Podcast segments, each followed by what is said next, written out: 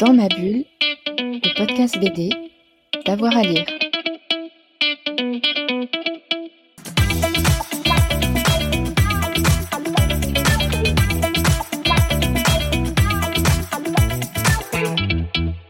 Bonjour à toutes et à tous, bienvenue dans notre nouvel épisode de Dans ma bulle, votre podcast 100% BD avec avoir à lire. Cela fait maintenant des années, des décennies qu'il hante nos nuits, depuis George Romero jusqu'au récent All of Us Are Dead, un thriller euh, sud-coréen. Les zombies déferlent sur le monde et donc sur la bande dessinée, évidemment.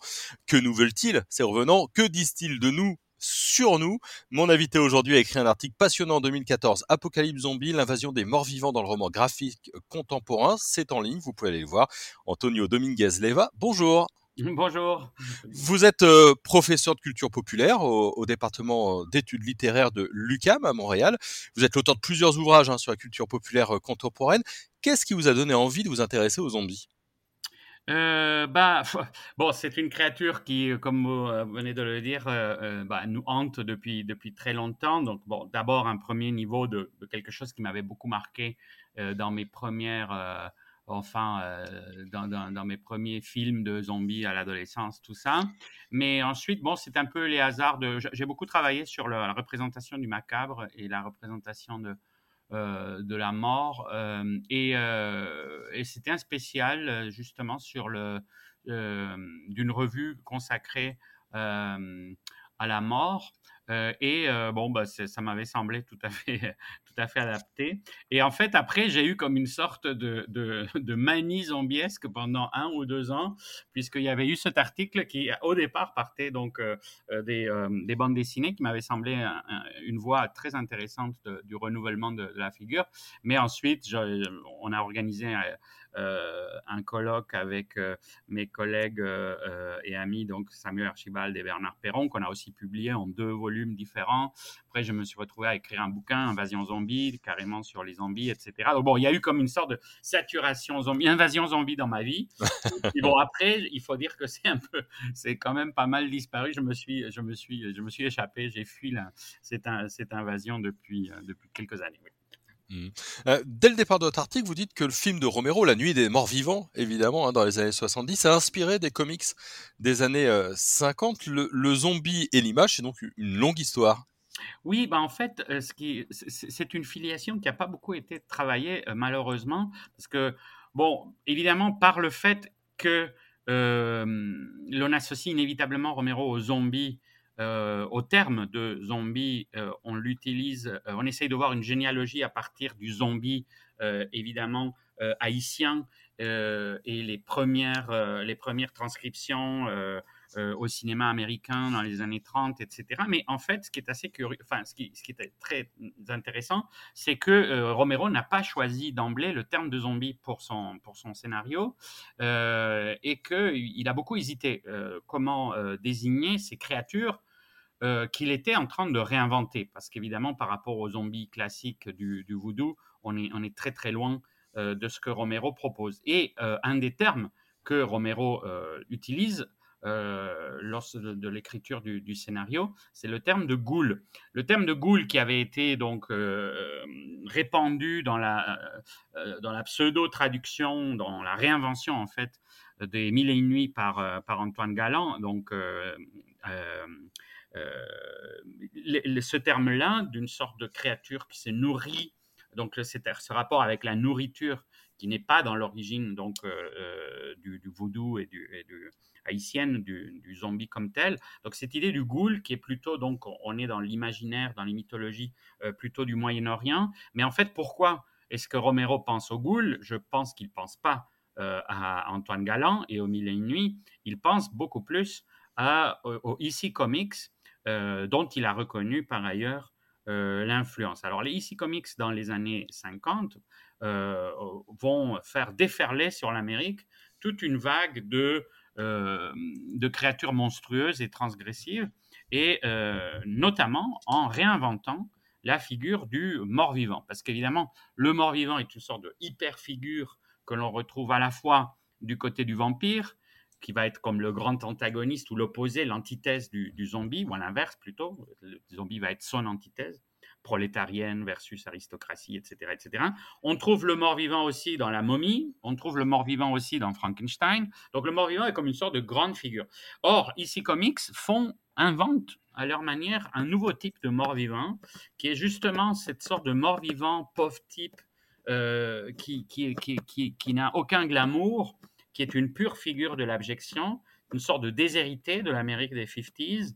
Et, euh, et, on voit vraiment comment, euh, s'il fallait créer la généalogie de, l'invention de, Romero, il faudrait chercher du côté des, des EC Comics. Toute cette génération de réalisateurs est nourrie avec les EC Comics, qui, comme on le sait, sont interdits euh, avec la grande panique morale et, toutes les trois grandes publications d'horreur de, de EC Comics finissent euh, de manière abrupte en 55, ainsi que toutes les autres publications de crimes, de, mais aussi de science-fiction, de fantasy, etc., de, de, Comics. Euh, et, on interdit littéralement l'horreur, euh, surtout l'horreur graphique, l'horreur gore, comme l'avait l'avait inauguré ici Comics, sont carrément interdits dans, dans les publications des comics sous prétexte que c'est des publications pour enfants, etc., etc. Et donc Romero, en 68, a comme cette vision euh, très nourrie de l'imaginaire des, comic books.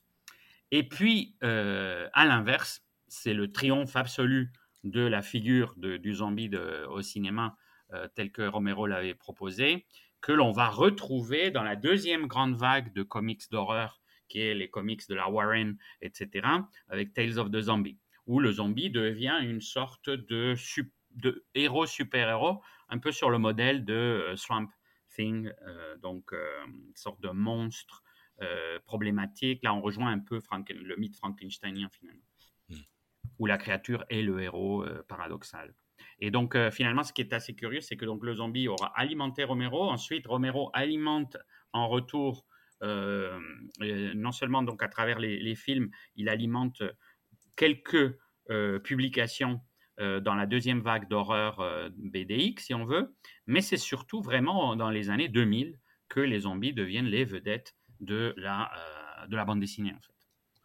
Ce que, ce que vous notez sur Romero, c'est qu'il a figé un petit peu l'iconographie du, du, zombie. Est-ce qu'on sait pourquoi? Est-ce que parce qu'il accumule et, il fait un petit peu la synthèse de ce qu'est le zombie à, ce moment-là Qu'est-ce qui fait que cette vision-là du zombie, elle reste? Bah, comme je dis, en fait, ce que, que Romero fait, euh, c'est une invention d'une figure nouvelle. Euh, euh, c'est sûr que donc il y a des généalogies, il y a des, influences, etc., etc. Mais c'est vraiment Romero qui transforme le, qui transforme l'imaginaire de l'horreur en 68. L'impact du film est tel que les créatures euh, bénéficient de l'impact du film. C'est-à-dire que c'est pas juste les gens quand ils vont voir ce film, il n'y a pas du tout l'idée on va voir un film de zombies et il n'y a pas du tout l'idée que c'est un sous-genre ou quelque chose comme ça. C'est juste que c'est le film qui fait exploser l'horreur et qui fait entrer l'horreur, euh, enfin qui fait exploser l'horreur classique et qui fait entrer l'horreur dans une nouvelle étape. Et d'ailleurs c'est très intéressant si vous vous rappelez euh, de la première scène dans le cimetière où on a vraiment d'une manière très abrupte et très, euh, et très traumatisante pour les spectateurs, spectatrices de l'époque, on a la transition du classique au moderne. Pourquoi? Parce que euh, le, le, le, personnage eux-mêmes, donc les, les deux euh, frères et sœurs qui sont, la, qui sont dans, le, cimetière, voient approcher une sorte de figure bizarre et la réaction du, du mec, c'est de prendre la voix de Boris Karloff et de dire ils viennent vous chercher, tout ça.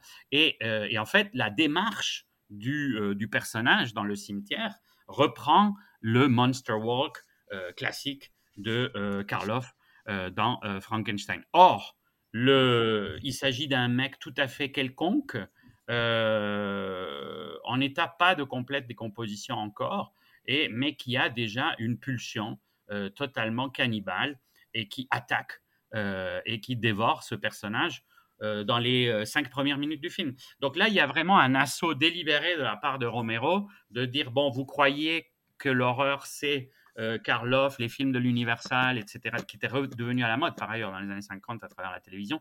Et il dit, vous croyez que c'était ça l'horreur? Maintenant, vous allez avoir quelque chose qui a rien à voir avec ça. Et c'est une horreur documentaire. C'est filmé comme le cinéma vérité de l'époque. Et c'est une horreur qui prend vraiment d'assaut les, les, spectateurs de 68. Année évidemment très marqué par toutes sortes de choses. En France, on pense inévitablement à mai 68. Mmh. Aux États-Unis, on penserait plutôt aux, émeutes, à la violence policière, euh, à, Vietnam, etc. etc. Mmh. Euh, vous le dites, il y a une, donc une nouvelle vague euh, en, 2000, notamment dans, dans, les comics et la bande dessinée. Avec le recul, est-ce qu'elle s'explique, est-ce qu'elle s'analyse cette nouvelle vague? Et est-ce que les zombies ont évolué à ce moment-là? Bah, ce qui est assez intéressant, c'est que euh, dans les années 2000, quand, les zombies réapparaissent, ils réapparaissent un, peu par les marges, enfin par les marges, par rapport au mainstream, si l'on veut, ou aux médias euh, hégémoniques. Euh, ils réapparaissent surtout dans les jeux vidéo. Et, mais ils vont faire un comeback éclatant. Alors maintenant qu'on est à nouveau dans une pandémie monstrueuse, etc., etc., il faut rappeler que c'est la deuxième, c'est le sequel, la deuxième vague, le deuxième épisode d'une pandémie qui commence bien avant. C'est donc le, euh, le SARS qui, euh, euh, qui, qui, qui, finalement n'a pas eu l'impact mondial que de, cette, de, de celle-ci qu'on vient de, qu'on est en train de, vivre, euh, de vivre encore. Et on a vu à quel point elle est en train de changer nos vies euh, jusqu'à ce qu'on utilise donc euh, comme les Zencaster, puis Zoom, etc., etc. Enfin, je veux dire, on n'en sort plus de l'influence de la pandémie sur nos vies. Or, je pense que justement, le SARS, qui a été vécu avec beaucoup d'intensité en Asie, a renouvelé l'imaginaire pandémique et une de ces, représentations privilégiées, c'est justement le retour euh, assez inattendu de, euh, euh, des, zombies. Alors c'est sûr que il y a cet aspect pandémique qui, je pense, n'a pas été beaucoup soulevé, mais il y a aussi évidemment le traumatisme du 11 septembre, qui, ça, ça a beaucoup été commenté, le fait que les zombies ont été une des retombées imaginaires de l'Amérique attaquée dans son sol pour la première fois, enfin depuis, depuis euh, depuis très très longtemps et, euh, et, le, et, l'imaginaire donc de euh, post-apocalyptique qui d'ailleurs dans les premiers films de cette vague-là s'inspire beaucoup beaucoup de l'iconographie du 11 septembre de manière assez manifeste. Il y a une série qui est emblématique, c'est en 2003 la série BD Walking Dead, euh, qui arrive et qui est un nouveau euh, jalon. Comment vous la regardez, vous, cette euh, série? La, bande dessinée, c'est... La bande dessinée, oui. oui. Donc la bande dessinée, bon, c'est un chef-d'œuvre. c'est un chef-d'œuvre à, plusieurs titres. C'est colossal. 193 volumes, si je ne me, si je ne me trompe. Donc une, une, une ampleur que, que, la bande dessinée euh, américaine n'avait pas connu depuis la grande époque des euh, Prince Valiant, etc., etc., enfin des comic strips qui s'étiraient sur des décennies euh, et où on suivait l'évolution des, des, personnages pendant, mais avec un autre projet narratif très, très différent, une autre, évidemment, euh, toute une autre euh, industrie du, comic book qui a, qui a changé. Quelque chose que seulement les, les mangas font, c'est-à-dire cette sorte d'immense saga euh, chorale où, les univers évoluent pendant des centaines et des centaines, des milliers de, pages. Donc il y a cet aspect qui est vraiment le retour d'un romanesque au long souffle euh, au comic book. Et je pense que c'est inhérent euh, à l'intérêt euh, du renouvellement du zombie que fait, que fait Kirkman. C'est parce que le format lui-même, c'est-à-dire que si on se rappelle, les, les, films de zombies ont une grande éclosion après Romero, sont extrêmement à la mode, donnent lieu à quelques parodies assez drôles, et puis s'essoufflent complètement. Et, et et de la même manière que le zombie était disparu des, bandes dessinées pendant longtemps, le, le zombie avait déserté aussi les, grands écrans. Donc c'est vraiment un retour sur des nouvelles bases qui, se passent. Et Kirkman comprend un truc intéressant, c'est que un des grands problèmes de la formule zombiesque, c'est que c'est un genre du ressassement. C'est-à-dire qu'en fait, mmh. c'est pour ça qu'on est dans une répétition compulsive euh, des mêmes scénarios, des mêmes, des mêmes types de situations, etc., etc. Or, une des choses qui restreignait beaucoup l'intérêt de la formule, c'était euh, de la cantonner à euh, une forme très épisodique. Donc, juste, on voit quelque chose se passer, quelques survivants, un petit groupe, comme d'ailleurs dans le dans la trilogie originale de, Romero. Or, de, se dire, bon, ok, on s'installe dans le monde des zombies, et qu'est-ce qui se passe quand c'est pas juste un petit groupe, quand c'est toute une nation? Qu'est-ce qui se passe quand c'est pas juste les trois ou quatre jours euh, où quelques survivants essayent de, survivre justement à, l'invasion, mais quand il faut euh, survivre sur la longue durée? Et du coup, Kirkman ouvre des possibilités narratives qui n'avaient jamais été explorées. C'est le fait mmh. de se dire, bon, là, ça fait 100 jours, ça fait 300 jours, ça, fait, euh, ça fait des années que ça dure. Comment euh, l'humanité doit euh, se repositionner par rapport, à, par rapport à ça. Et puis, ce que Kirkman a, très bien compris aussi, c'est l'intérêt de, de, se, de se centrer moins sur la menace elle-même que sur le problème de la refondation de la société. Et donc, c'est là où les enjeux deviennent très intéressants. C'est là où les monstres se déplacent, évidemment, puisqu'il y a à la fois une identification entre ces survivants et les morts vivants qui se survivent à eux-mêmes. Et il y a à la fois une identification du monstre à, l'humain, c'est-à-dire que les plus monstrueux dans la, dans la série sont souvent les humains qui, euh, sous ce traumatisme collectif, euh, bah, dévoile des psychopathologies extrêmes. Euh, et, puis les jeux de pouvoir, etc. etc. Donc en fait, c'est ça qui, est... C'était contenu quand même dans Romero qui s'intéresse progressivement au fil de ses films de zombies sur le fonctionnement de la société, sur les rapports entre les survivants, sur le, la question du pouvoir, le pouvoir militaire, le pouvoir médical, etc. Donc c'était des germes, mais disons que Kirkman, euh, en le transférant sur le médium de, de, la bande dessinée, en fait quelque chose de très, de très différent. Et puis il adopte un rythme qui n'est pas du tout le rythme habituel des comic books. Euh, c'est un rythme parfaitement... Euh, enfin, il s'affirme vraiment comme un auteur. Et, là, on voit bien qu'il y a eu la, révolution du roman graphique qui est intervenue. Donc, il fait vraiment ce qu'il le chante. Il ne se plie pas, comme dans l'industrie des, super-héros ou des choses comme ça, à des euh, sortes de contraintes de publication, etc. Il ne sait pas, il le dit souvent, il ne sait pas exactement jusqu'où ça va durer. Au début, il disait que ça allait, faire, ça allait lui prendre 300 euh, volumes pour le, pour le faire. Au bout d'un moment, il comprend qu'il ne se rendra pas jusqu'au 300e et il doit décider, bon, est-ce qu'on entame la route finale et comment on va mener ceci vers sa fin. Mais ce qui est très intéressant, c'est que euh, il, il, avoue lui-même un rapport très très différent au personnage, etc., etc. C'est euh, c'est vraiment l'histoire qui pour lui est, est, déterminante. il faut suivre l'histoire avec ses rythmes, avec ses cassures, avec ses, euh, ces tournants inattendus pour lui-même. Il a beaucoup parlé de ça, que tout à coup, un personnage meurt et c'est lui qui est le premier surpris parce que il a laissé ça comme ça. Et, je trouve que ça se sent beaucoup dans, dans The Walking Dead. Il y, a, il, y a, il y a, cette sorte de chose qui n'est pas qui ne suit pas le programme habituel des mmh. fictions euh, mainstream.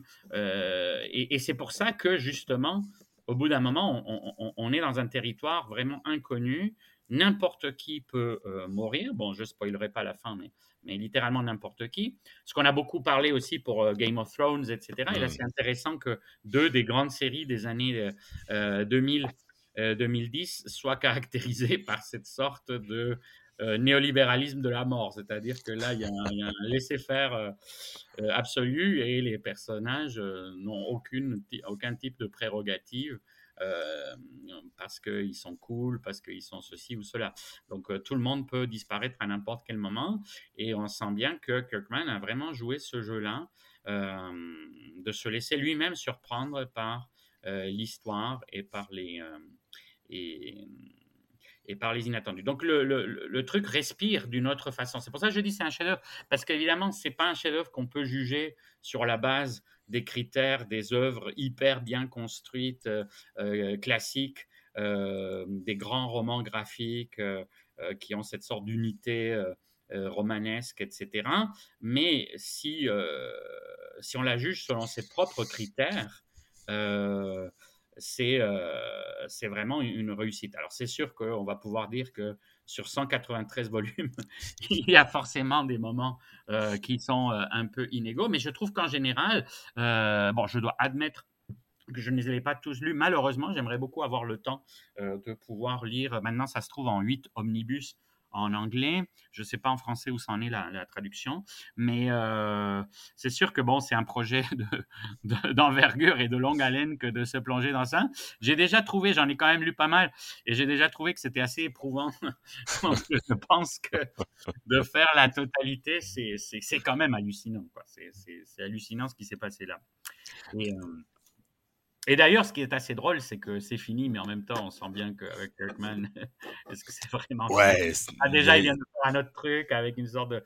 Bah, comme le principe des spin-offs pour, les, pour l'adaptation euh, télé, c'est-à-dire qu'une fois qu'on a cet univers-là, qu'on a le talent pour créer des personnages et des situations que Kirkman a, on voit que finalement, c'est comme une sorte d'univers, en fait, dans lequel il est. Et. Euh, et bon, on sent qu'il ne veut pas être attrapé là-dedans. On sent qu'il est très bon dans d'autres registres aussi. Mais en même temps, je pense qu'à la fois économiquement, mais aussi du point de vue imaginaire, il, est tellement, il, a tellement été là-dedans que, que je pense que ça fait partie de lui inévitablement. Est-ce qu'il y a d'autres grandes séries pour vous ou d'autres bandes dessinées incontournables de cette période pour, pour les zombies? Bah, Kirkman a une autre série qui est quand même très intéressante, qui est Marvel Zombies, et qui est euh, donc cette idée euh, de zombifier le panthéon euh, mmh. Marvel. Euh, DC va reprendre l'idée un peu, un peu plus loin d'ailleurs, un, peu, un, peu plus tard d'ailleurs. mais, mais, mais l'idée, donc dans DCist, donc un jeu de mots sur, sur DC, le, l'idée de, de, de, transformer les super-héros en zombies est, quand même encore une fois une très bonne idée. Parce que c'est évidemment un oxymore total de la toute-puissance à l'impuissance euh, pratiquement totale. Euh, et euh, c'est quand même très très bon. alors là aussi, j'ai pas tout suivi parce que c'est aussi une, sorte de mini franchise qui a eu son, son, propre succès. Maintenant, un peu le problème des industries culturelles, enfin, je pense que tout le monde s'en rend, assez bien compte, c'est qu'évidemment, ils sont tellement avides de formules qui marchent que dès qu'un truc marche minimalement, bah là, c'est la, c'est la, la, réduplication jusqu'à tuer complètement le, enfin, la boulimie totale jusqu'à ce qu'on soit tellement gavé que à la fin, bon, quand c'est rendu qu'on est à 50e version d'un même, même truc, bon, ça devient, euh, bah, ça devient très obsessif compulsif. C'est ce qui est assez curieux, mais ce qui s'adapte très bien pour les, ce qui s'adapte très bien pour les zombies. Et euh, oui, donc euh, Marvel Zombies est, un infléchissement intéressant.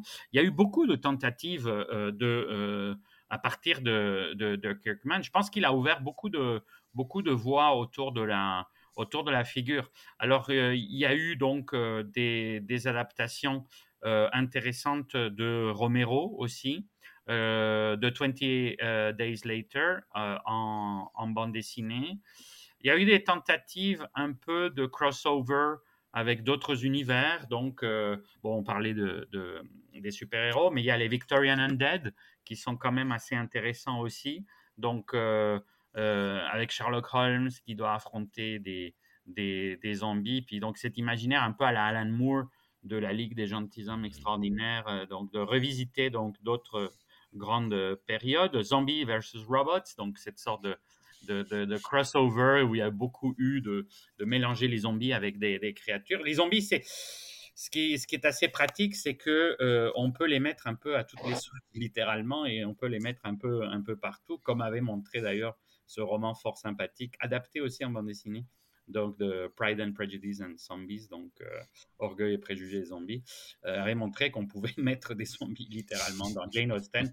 Donc c'est vrai que les zombies, c'est quelque chose qui peut apparaître parce que ça n'engage pas En fait, c'est ça qui est intéressant, c'est qu'à la fois, ça change complètement le, scénario, mais en même temps, comme c'est des personnages sans véritablement en être, parce que c'est un peu leur définition, donc euh, c'est assez pratique de mettre des zombies dans une situation quelconque. On n'a pas beaucoup à s'intéresser à eux, c'est juste l'effet que eux ils ont sur les autres, les autres, les autres personnages. Et moi, ce qui m'avait beaucoup marqué, mais là, il y a toute la grande polémique entre les zombilogues et les zombies fans entre les infectés et les zombies. Est-ce que les infectés sont, des zombies ou non, tout ça. Bon, moi, je pense que c'est toujours un peu des. Euh, enfin, c'est rigolo, c'est querelles de fans et tout ça, mais en même temps, euh, dès qu'on part de la base que Romero lui-même ne savait pas trop bien ce qu'il était en train de faire euh, et, qu'il n'avait aucune prédestination d'emblée au terme de, de zombies, bon, c'est un jeu euh, auquel on peut se livrer de taxinomie, mais, euh, mais au fond, ce sont des créatures très hybrides. Romero lui-même lance l'autre mythe, si l'on veut, euh, des, infectés avec son film que, que j'aime beaucoup aussi, beaucoup moins connu, The Crazies. Et c'est un peu cette filiation-là qui donne lieu à une BD absolument troublante et qui n'est vraiment pas à mettre entre toutes les mains, c'est Crossed. Donc avec ses croisés infectés, totalement psychopathes. Et, et, donc, c'est les visions les plus gore et les plus bizarres de, de, cette sorte d'apocalypse cannibale. Donc, bon, on est à la frontière du mythe parce que ce n'est pas les morts vivants, mais ce sont des vivants si l'on veut, sont zombifiés. Et, là, on voit bien que Romero, en créant les deux, euh, finalement, c'est un peu deux variations autour de la même, des mêmes angoisses. Bien que, effectivement, peut-être pas exactement les mêmes. Mais, euh, mais c'est peut-être celui qui m'avait le plus marqué quand j'avais, quand j'avais travaillé sur cette, euh, sur cette question. On, arrive à la fin de notre podcast. Moi, j'ai une dernière question. Vous qui avez réfléchi au sujet, pourquoi est-ce que ces zombies nous plaisent tant, ces, ces êtres qui n'ont pas forcément de, de, volonté autre que celle de l'anthropophagie? Oui, bah, je pense que c'est. Euh, bah, je pense qu'il faudrait y aller déjà par tranche d'âge et par décennie et par époque, mais en général, de manière un peu invariante, je pense qu'il y a une. La fascination, c'est ce que le zombie porte avec lui, c'est-à-dire c'est la fascination de voir la, normalité totalement euh, déboulonnée. Euh, ce que Cross fait très bien d'ailleurs, c'est ces images de villes totalement euh, post-apocalyptiques. Donc je pense que c'est cette fascination apocalyptique de voir notre réalité totalement euh, détruite. Alors évidemment, il y a une petite composante à la fois, comme toujours dans l'horreur réussie, c'est celle qui à la fois nous horrifie et qui à la fois, d'une manière un peu freudienne, etc., laisse passer des pulsions. C'est la pulsion de mort totale, c'est-à-dire que mmh. c'est l'incarnation absolue de, du Thanatos. Et, euh, et, évidemment, en tant que pulsion, bah, à la fois, il y a l'idée que euh, si on avait à dégommer nos voisins, etc., euh, il y a à la fois le sentiment très angoissant de par rapport à notre famille, à nos chers aimés et êtres aimés, etc. Et en même temps, il y a une certaine fascination de défoulement euh, dans des grandes mégalopoles où tout le monde est devenu le zombie de quelqu'un. Finalement, on, croise des gens qui sont un peu comme des hordes. Euh, et donc, je pense qu'il y a à la fois cette sorte de, de, défoulement, une sorte d'agressivité contenue dans, dans, chacun d'entre nous, et à la fois l'horreur non seulement de leur cadavérisation, etc., mais l'horreur de soi-même, se dire euh, que, ferais-je dans cette situation? Et je pense que c'est quelque chose de totalement cauchemardesque avec les zombies quand on se dit est-ce qu'il ne vaut pas mieux tout simplement mourir? Bon, c'est ce qu'on voit beaucoup dans Kirkman, d'ailleurs, le suicide qui devient une des solutions les plus expéditives de dire bon, moi, je ne veux pas, je veux ni survivre à ça, ni devenir justement un, zombie. Et, euh, donc, euh, voilà, c'est ce jeu-là. Et je pense que le succès absolu de la figure montre qu'on est dans une période où le Thanatos est quand même très, très présent. Quoi. Je pense qu'on n'est plus du tout dans l'éros de la révolution sexuelle des années 60, etc. Je pense qu'on est, on est dans une époque un peu depressed, un peu euh, très anxiogène. D'ailleurs, c'est un des termes qui revient beaucoup quand on essaye de caractériser notre époque et ce qu'on appelle parfois l'hypermodernité. Hmm, ça veut dire que le zombie a de bons jours, a de beaux jours devant lui. Merci beaucoup. Malheureusement. Merci beaucoup à vous. Euh, voilà, dans ma bulle, c'est terminé. On espère qu'on vous a donné envie de lire et de relire du zombie dans la bande dessinée et dans le comics, euh, et aussi en manga un petit peu partout. On va se retrouver très vite pour euh, d'autres émissions. Vous savez, dans la bulle, c'est deux, trois, quatre émissions par semaine. N'hésitez pas à vous abonner. Vous aurez de la petite notification à chaque fois qu'on a un nouvel épisode en ligne. Merci à tout le monde et à très vite. Dans ma bulle, le podcast BD, d'avoir à lire.